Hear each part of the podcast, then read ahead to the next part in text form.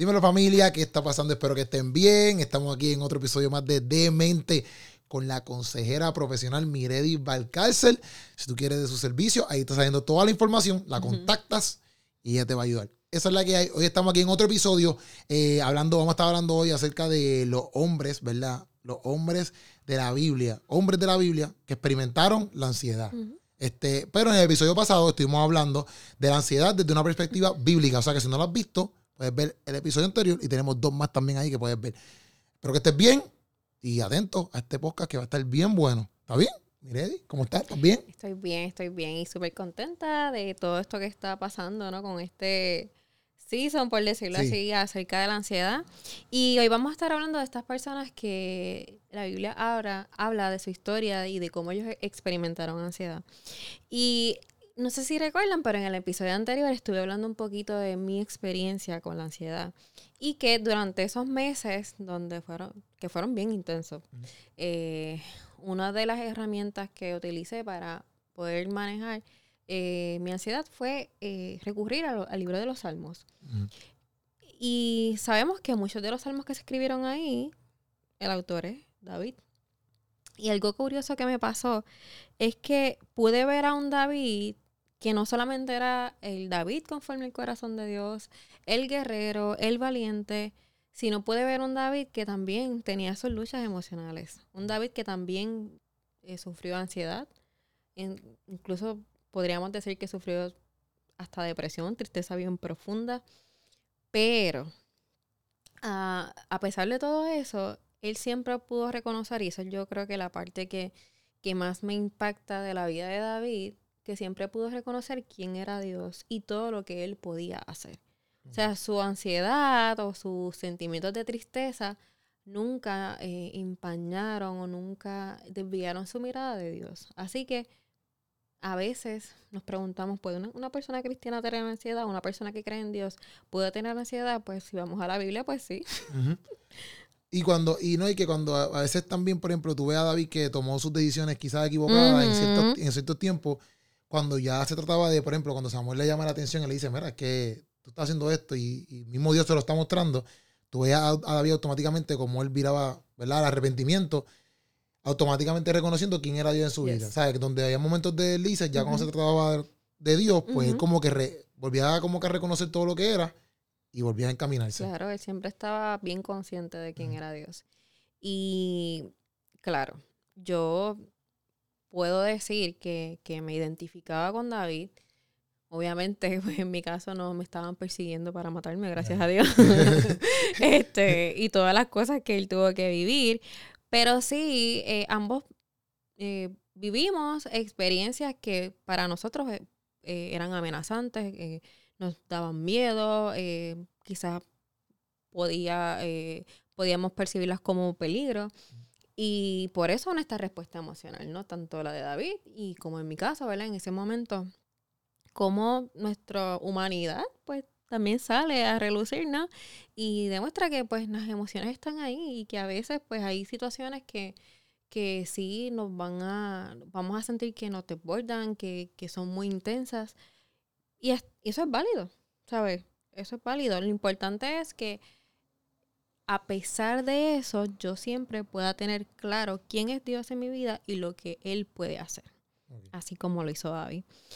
Eh, y algo que, que también me gusta de David, y eso hablamos un poquito en el episodio anterior, es que cuando leemos sus- los salmos que él escribió, eh, él sin darse cuenta, él usaba eh, como estrategias que, que- que aplicamos en consejería, por ejemplo. eh, el autodiálogo. Él se hablaba mucho a sí mismo, se hacía preguntas, ya mismo vamos a leer algo sobre eso.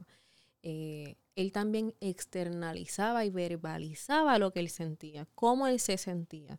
Y era bien honesto en, en esa, en esa parte de, la emo- de las emociones. Él no, no se hacía como la persona más santa, la que no siente nada, el que yo soy el más fuerte, no. Me siento triste, me siento, estoy llorando todas las noches, esto está bien intenso. Y a veces le preguntaba al Señor, o sea, ¿tú te olvidaste de mí? O sea, le hacía preguntas así, tal cual.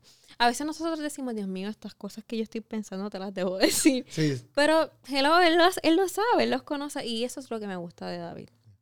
Y, y vemos un ejemplo de eso, lo vemos en el Salmo 25, los versículos del 16 al 18.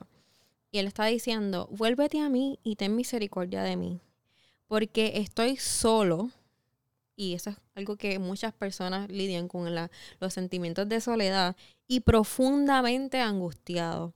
Mis problemas van de mal en peor. Y le dice al Señor, líbrame de todos ellos. Y le dice, siente mi dolor, considera mis dificultades y perdona todos mis pecados. Me encanta porque, ¿sabes? Él literalmente, él estaba ahí haciendo casi una casi una catarsis, por decirlo así, estaba abriéndose ante, ante el Señor. Mira, esto está difícil, mira cómo, cómo me siento. Eh, y me encanta eso, eso de David, ¿verdad? La honestidad. Y eso es algo que siempre se pide cuando trabajamos en, en consejería. Algo que es bien importante es la apertura, que yo eh, sea honesto, que hable, que mentile como yo me siento, porque si no, pues no, no se puede hacer mucho con...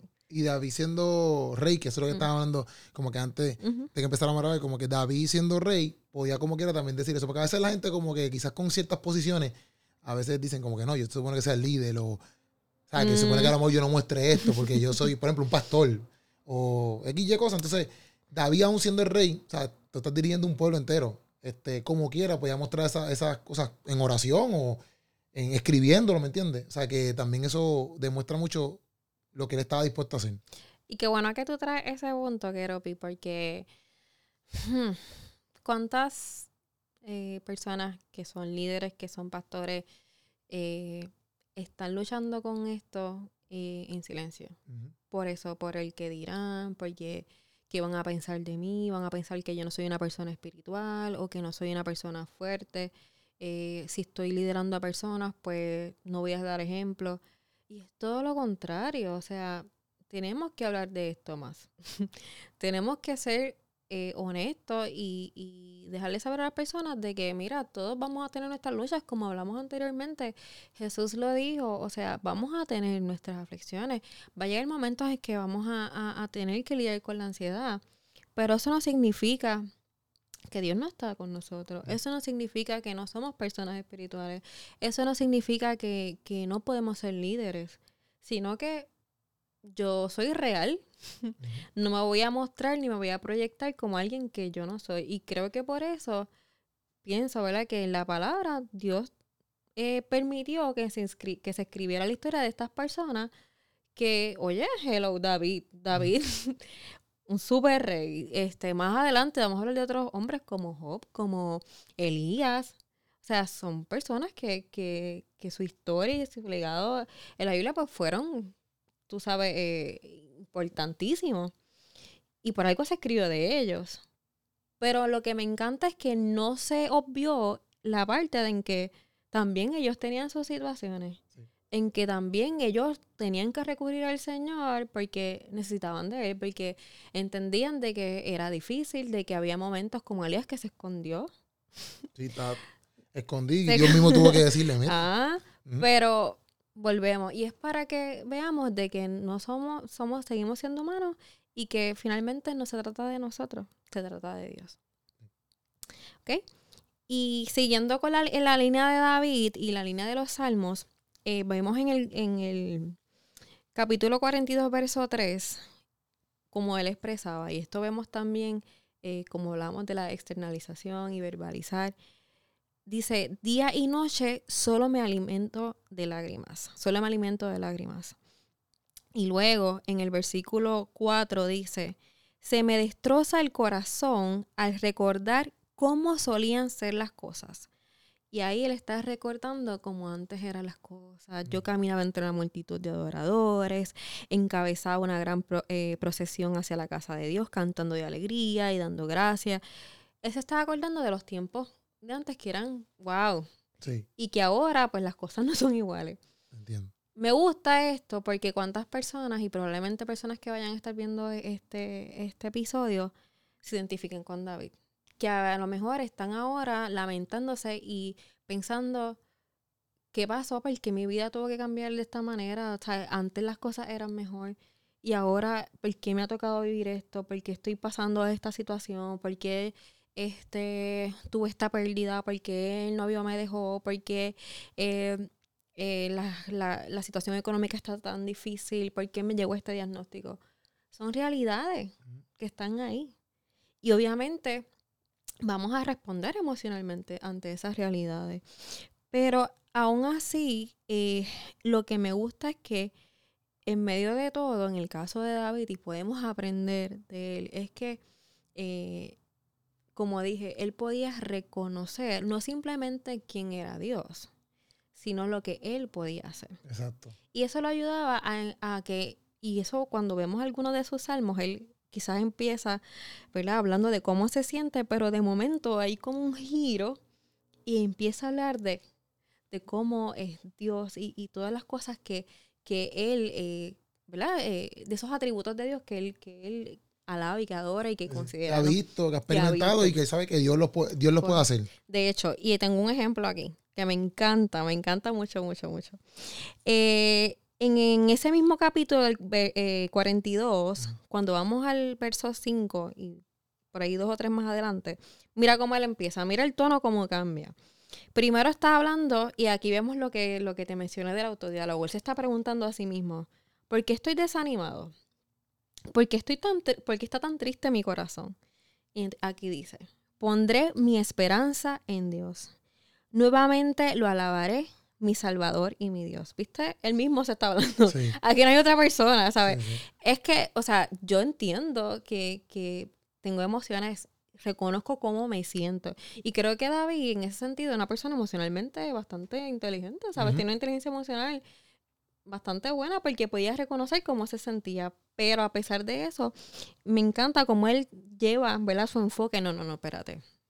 Pero ¿por qué estoy así tan triste? No, voy a poner mi esperanza en Dios. Exacto. ¿Viste cómo, cómo cambia sí, eso? Full, full, full. Y dice, ahora, y vuelve otra vez, ahora estoy profundamente desalentado pero me acordaré de ti.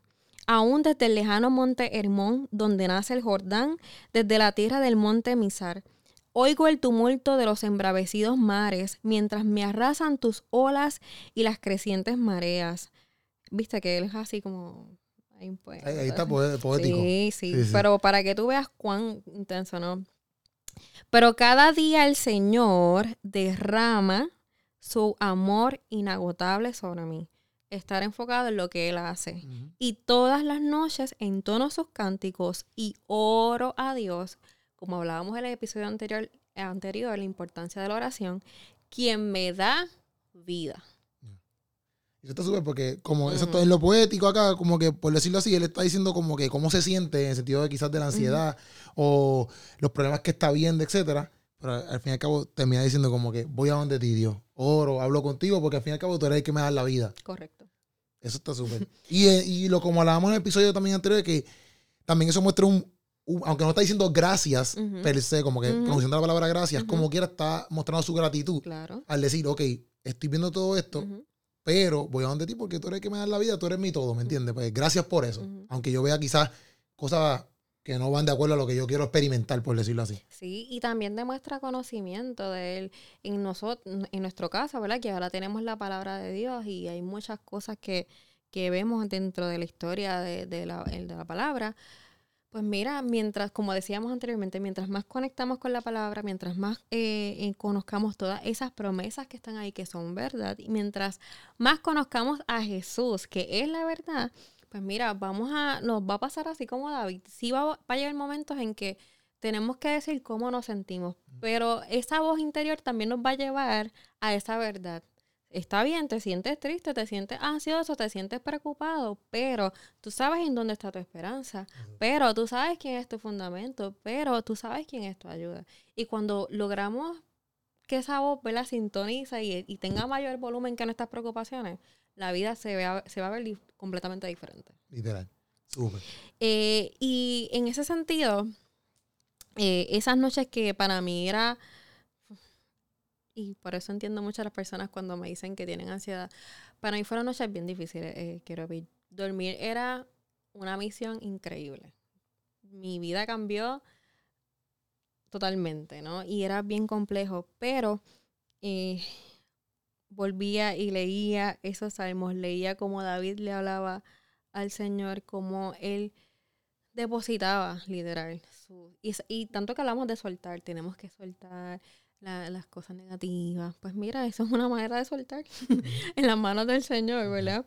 Eh, y también veía cómo él reconocía no solamente quién era Dios, lo que él podía hacer, sino también algo que nos hace descansar es saber que Dios es soberano, que Él tiene poder de todas las cosas y que lo que yo no puedo hacer, Él sí lo puede hacer.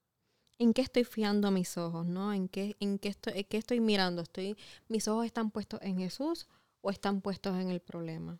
Eh, ¿Están puestos en mis pocas posibilidades en algunas ocasiones? Porque como hablamos, no siempre vamos a tener el control de, las cosas, exacto. Eh, o no tenemos el control de las cosas, pero Dios sí. Y eso nos debe traer paz, porque al final del día, pues, todo lo que Dios hace, lo hace para nuestro bien. Amén. También podemos hablar de Job.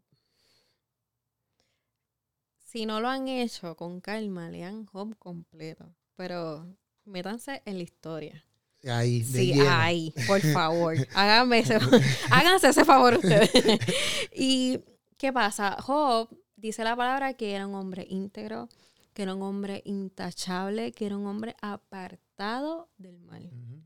Y que, bueno, una persona así... No tiene que ir perfecto en la vida. Perfecto en la vida, no va a pasar nada, todo, le, todo le va a ir bien.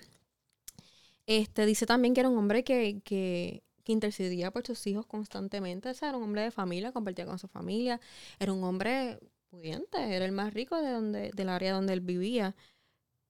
Pero Llega un momento. Llegó, exacto. Llegó el momento. ¿Y, qué momento? Literal. O sea, Job perdió todo. Todo. Desde, la cosa, desde lo material hasta lo familiar. Y no solamente eso, lo perdió y después encima se enfermó. También, también. Entonces, wow. Quizás una persona o, no sé, una persona en este tiempo o una persona que quizás no tiene esa confianza el que tenía Job en ese momento eh, en Dios, en un episodio así va a pensar, Dios mío, tú abandonaste, ¿qué pasó? ¿Te fuiste? Porque, ¿sabes? Esto es súper injusto, yo no me merezco esto, mira cómo he sido, soy una persona, una persona buena, ta, ta, ta, ta. Pero, ¿qué pasa? Algo importante. Independientemente, aquí no se trata de que seamos buenos, que seamos menos buenos, que hagamos cosas para los demás, no importa. Las realidades nos van a llegar, nos van a tocar. Las adversidades en algún momento nos van a llegar. ¿Qué yo voy a hacer en ese momento? Eso es lo que vale. ¿Cómo yo voy a ver el proceso? Si yo quiero crecer o me quiero estancar. Si eh, voy a aprovecharlo, ¿verdad? Para poder como te dije, poder crecer de, esa experiencia, de poder ver a Dios en el proceso, o me enfoco nada más en todo lo negativo, en, todo lo que me limita. ¿Ves? Y Job obviamente tuvo, ¿sabes? Fue un proceso largo, por eso les digo, lean el, libro, ¿no? Pero lo que quiero, eh, lo que quiero resaltar de esta historia fue que luego de todo su proceso, luego que al final en los últimos capítulos cuando Dios le habla a Job, que eso es bien intenso, Dios lo confronta, pero Dios, Dios es Dios. al final del día, que Dios te diga las cosas, por más intensas que suenen, tú sabes que... y viene un corazón de bueno, un corazón que quiere, que quiere algo bueno, lo mejor para ti. Exacto. Eh, al final de todo, de todo el proceso, de haber perdido, de los amigos haberle dicho un montón de cosas, todo eso,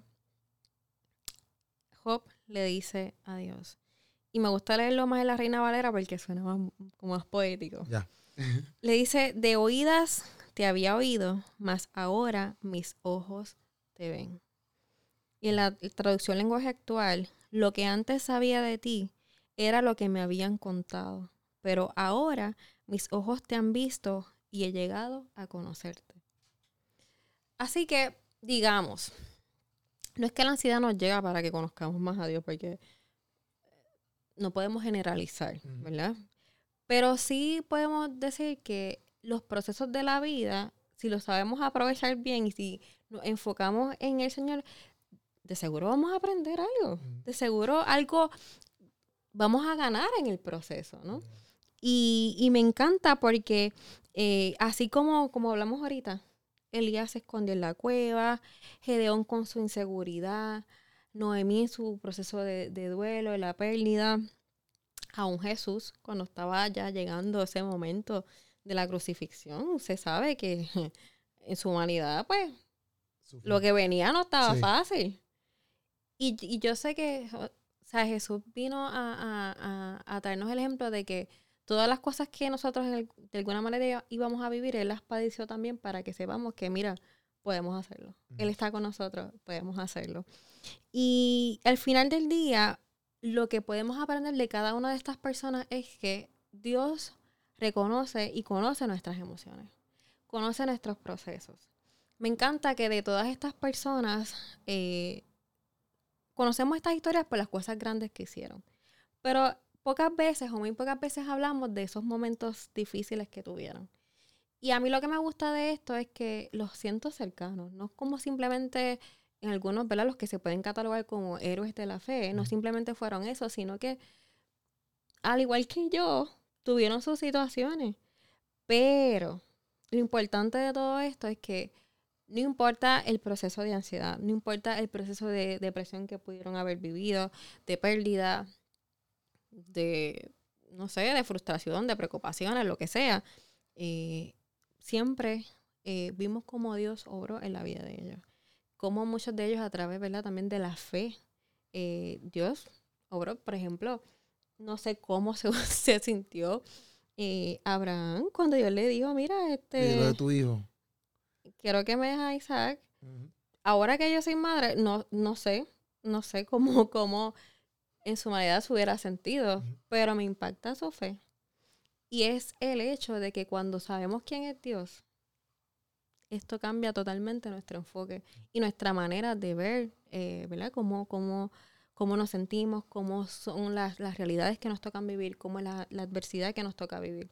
Y tenemos esa esperanza de que a pesar de lo difícil que pueda ser, sabemos que en algún momento, pues, algo vamos a aprender, que Dios está ahí y que todo obra para bien para los que aman a Dios. Eso es mirando desde el lado siempre de buscando a Dios. Correcto. Ah, y como tú decías, que cuando pasemos por todas estas circunstancias, que las vamos a pasar, siempre vayamos donde Dios. Y que también lo veamos de la perspectiva de que, es lo, que es lo que yo le puedo sacar a esta experiencia en el sentido positivo, ¿me entiendes? Aunque este momento, en un momento de adversidad, qué cosas yo puedo aprender y qué cosas Dios me está mostrando para yo crecer. Y que seamos honestos con nuestras emociones, o sea, no somos más o menos por, decir que nos preocupamos, por decir que sentimos ansiedad, por decir que nos da estrés o porque podemos tener depresión. No importa, eso es parte de nuestra humanidad. Debemos ser más vocales en esto. Porque hay muchas personas que nos ven, ¿verdad? O ven a, líderes y piensan como que, ay, si yo tengo ansiedad o tengo depresión o, tengo estrés, pues me pueden ver como una persona débil o poco espiritual. Y no, si más personas y más líderes fueran más vocales en esto, yo creo que otras, muchos jóvenes o muchas personas, adultos también, porque son más de lo que podemos pensar, se dan cuenta de que, mira, esto, esto sí pasa, esto, Dios me entiende, Dios me acepta y también Dios me da las herramientas para poderlo manejar. Bueno, pues este fue el episodio de Hombres de la Biblia que experimentaron ansiedad. Este, y en el próximo episodio vamos a estar hablando acerca de tener ansiedad siendo cristiano. ¿Es pecado? O sea, que quédate con nosotros. Eh, aquí sale la información de la consejera profesional Miredis Valcárcel. Si la quieres contactar, aquí está la. no, si la quieres, no. Contáctala. contáctala. Aquí, está, aquí sale la información. Y nada, te vemos en el próximo episodio de Demente. Así que nos vemos, familia. A mí se les quiere.